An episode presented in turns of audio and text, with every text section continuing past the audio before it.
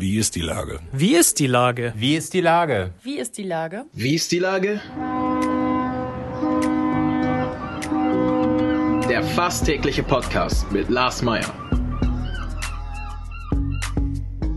Wie ist die Lage? Unser fast täglicher Podcast als Kooperation mit der Mopo und der Gute-Leute-Fabrik spürt tagesaktuellen Fragen nach.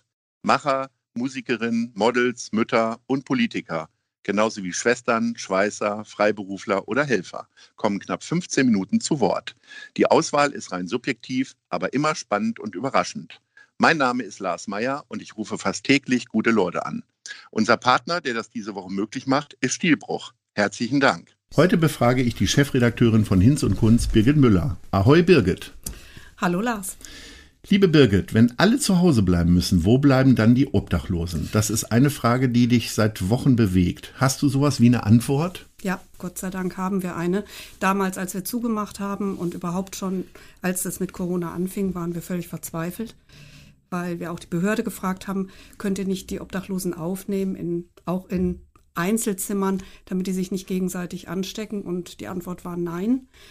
Dann haben wir eine Spende bekommen von Remsmar, der Zigarettenfabrik Remsmar.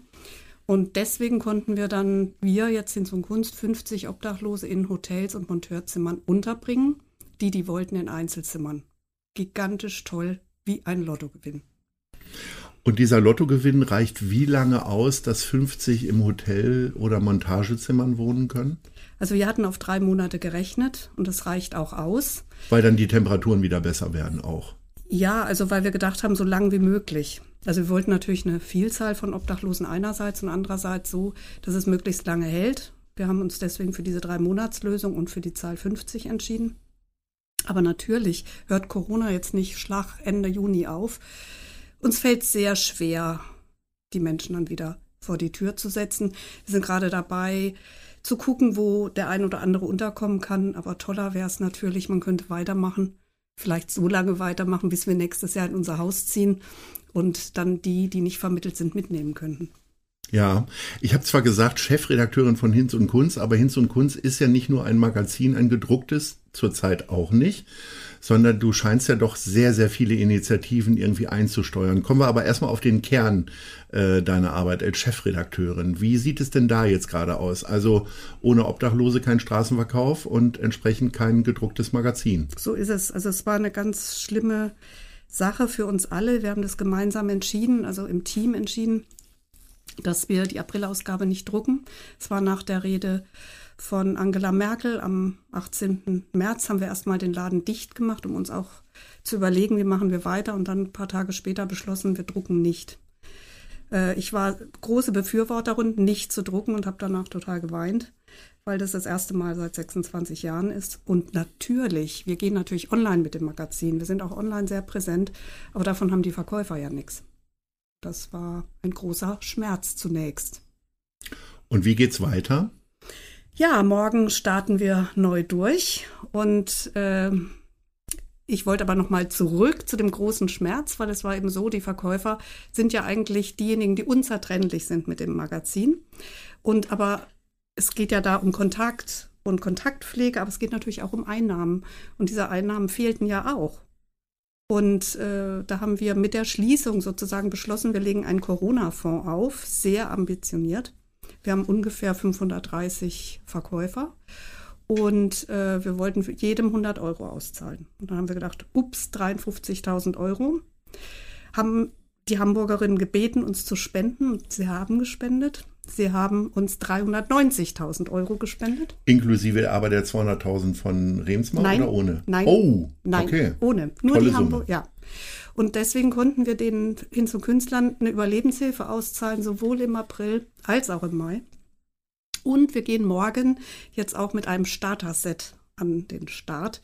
Jeder Verkäufer bekommt Masken, bekommt äh, ein Visier von Moinmakers, alles gespendet und äh, Desinfektionsmittel und ein Halter. Wer kann und möchte, kann auch so einen Halter bekommen, wo die Magazine drin sind und wo sich der Käufer dann das Magazin. Ihr verkauft so also jetzt kann. wieder Druckausgaben. Wir verkaufen endlich wieder ab morgen Druckausgaben und endlich äh, kommen die wieder zusammen, die zusammengehören, nämlich wir mit den Hinz und Künstlern und die Hinz und Künstler mit den Lesern.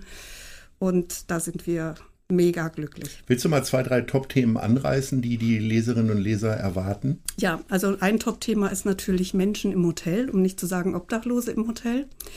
Das war eine wundervolle Kooperation, auch mit den Hamburger Straßensozialarbeitern, die die Obdachlosen eingecheckt haben.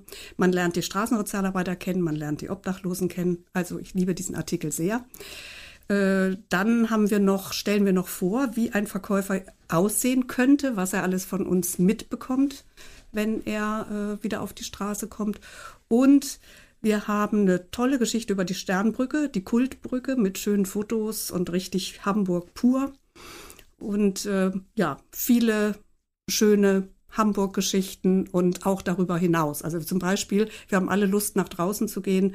Wir waren mit dem Botanischen Verein mental unterwegs. Der hat nämlich einen Wanderführer gemacht. Da waren Orte wunderschön, äh, die man hier in und um Hamburg äh, erwandern kann. Und ähm, ja, nichts wie raus, kann ich nur sagen. Also auch diese Ausgabe lohnt sich. Nicht nur, weil man anderen hilft, sondern weil man sich selber irgendwie den Horizont erweitert und spannende Geschichten drin sind. Jetzt könnte man meinen, okay, Chefredakteurin, es hat zwei Monate kein Magazin gegeben, äh, dann bist du arbeitslos. Aber so ist es ja nicht. Du machst ja noch viel, viel mehr. Wie waren denn jetzt so die letzten zwei Monate neben der Hotelsuche und so weiter? Also wir sind ja ein großes Team. Ne? Wir sind 38 Leute, davon 22 ehemalige Hinz- und Künstler. In vielen Bereichen sind wir ja tätig. Wir haben Sozialarbeiter, äh, wir haben jemand, der für Spenden zuständig ist. Wir haben noch zwei Außenprojekte, wie zum Beispiel Brotretter und äh, Spende dein Pfand äh, am Flughafen. Es war halt so, dass viele auch in Kurzarbeit waren und weil da gar nichts mehr ging. Die Redaktion speziell war nicht in Kurzarbeit, weil wir beides bespielt haben. Wir haben sowohl die Printausgabe, die nicht gedruckt wurde, aber als, als auch die Online-Ausgabe bespielt. Die Social Media, die Kanäle waren sehr aktiv, haben die Hin zum Künstler besucht, wo wir sie treffen konnten. Und auch der Vertrieb, wir haben einen Umbau im Vertrieb gehabt. Äh, es gibt jetzt so Fensterverkauf leider. Und äh, unser neuer Geschäftsführer hat selbst Hand angelegt und hat so Fenster gebaut äh, mit so Folie, so dass man miteinander gut sprechen kann. Und also wir waren alle sehr aktiv, aber wir sind momentan in zwei Teams unterwegs. Das heißt Team Rot, da bin ich drin, und Team Grün. Und damit, wenn einer von uns krank wird, dass das andere Team voll funktionsfähig ist. Also habt ihr euch ein bisschen was abgeguckt bei anderen Firmen, die das ja auch alle so machen. Äh, wie sah es denn bei dir mit Homeoffice aus? Ich war meistens im Homeoffice sogar. Ja. Und ich muss gestehen, ich fand es zum Teil kann man natürlich super toll arbeiten, aber was wirklich und definitiv fehlt, ist der Kontakt zu den Hinz- und Künstlern. Ich habe nur mit einigen telefoniert, aber da telefoniert man ja auch immer nur mit denen, die man schon kennt. Man lernt gar keine neuen kennen, was bei uns sonst gang und gäbe ist. Tür geht auf, einer kommt rein und schon hat man ein neues Leben, eine neue Geschichte kennengelernt. Ja. Ähm, wie hast du denn persönlich die Corona-Zeit so durchstanden? Also wir sind ja noch lange nicht am Ende, aber man hat ja das Gefühl, dass der Gürtel jetzt wieder ein bisschen lockerer geschnallt wird, was so persönliche Freiheiten angeht. Also ich muss sagen, ich habe es ganz gut überstanden bis Ostern. Ähm, es ist so, ich wohne sehr schön und äh, wohne in einer Hausgemeinschaft, die sehr nah ist nach wie vor, auch in Corona-Zeiten. Habe auch viel mit Freunden telefoniert, ähm, konnte gut arbeiten zu Hause. Und ähm, ja, morgens bin ich an die Elbe gegangen, oft mit Freunden. Das schaffe ich sonst unter der Woche gar nicht so oft. Das hat mich schon sehr aufrecht gehalten. An Ostern wurde es knifflig. Das ist immer so ein Familienfest bei uns, in unserer großen Patchwork-Familie. Und wir haben uns nicht gesehen und das ging mir ganz schön an die Nieren, weil ich da wurde mir so bewusst, äh, ja, was alles fehlt. Was fehlt dir denn noch so? Also du bist ja sehr viel unterwegs. Ähm, Gibt es auch kulturelle Veranstaltungen, auf die du verzichten musstest, Urlaube absagen, wie auch immer? Ja, ich habe gerade meinen Österreich-Urlaub abgesagt und ich komischerweise, ich kann es mir auch momentan gar nicht vorstellen. Ich bin merkwürdigerweise sehr auf meine Umgebung gerade fixiert. Ich sehe jede Veränderung morgens an der Elbe. Und ich werde jetzt auch äh, einen kleinen Urlaub machen, auch direkt an der Elbe. Und wo wir wandern und äh, ganz in der Nähe. Und es gibt, äh, gibt Hinz und Kunst möglicherweise zum Sommer hin auch Naherholungstipps. Ist das eine Idee? ja, auf Und was wären deine drei Tipps? Oh, Ja, also ehrlich gesagt, äh, was wir vorhatten, und ich hoffe, das klappt auch noch, wir wollten just diesen Sommer mit Hinz und Künstlern, ich möchte es jetzt nicht Pilgern nennen, aber ein paar Tage wandern. Und ähm, ihr seid dann mal weg. Wir sind dann mal weg. Das wäre schön. Und ob das jetzt so klappt, und das weiß ich nicht. Aber äh, ja, wir, also demnächst werde ich, wie gesagt, die Elbe bei Lauenburg erkunden. Ich hätte aber auch total Lust, äh, an die Ostsee zu fahren und oder nach Amrum. Sehnsuchtsorte, die im Moment, glaube ich, aber kaum zu erreichen sind, weil so teuer wie sonst äh, Nizza oder so. Okay, so schnell wird aus Amrum Nizza. Äh, sag mal, du hast ja selber gesagt, ihr habt unfassbar viele Spenden äh, bekommen.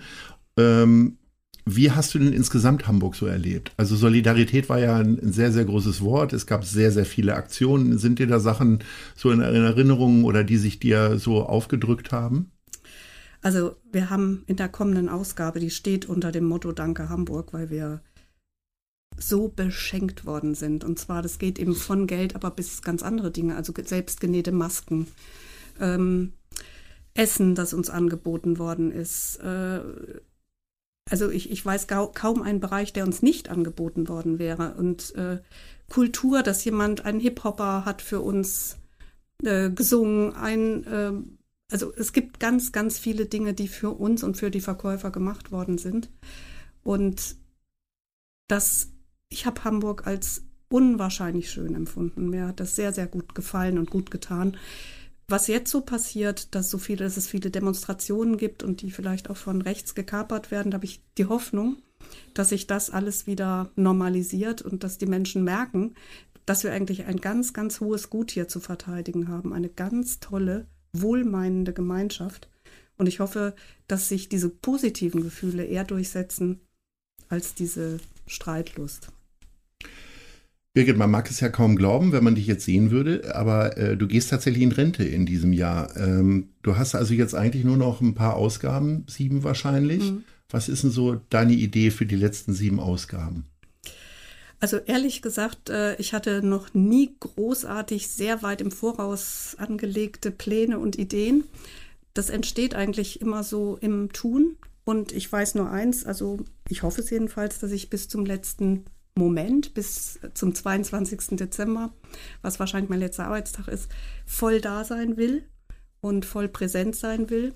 Und heute gerade haben wir gehört, dass nächstes Jahr vermutlich im April oder so so eine Vorfeier sein wird für unser Haus, in das wir einziehen werden, damit die Verkäufer das kennenlernen. Und da habe ich so vor, boah, da möchte ich hin, zu der Party will ich.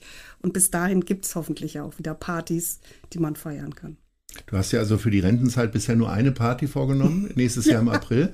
Gibt es schon ja. weitere Ideen? Willst du weiter schreiben in anderer Stelle oder gibt es vielleicht ein Buch über deine ganzen Erlebnisse? Ich glaube, ich will erstmal gar nichts machen und dann weitersehen. Ich will, äh, ich habe so eine private Rechercheidee und, ähm, und dann will ich weiter gucken.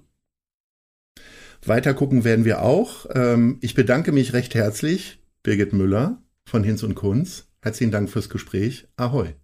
Ahoi.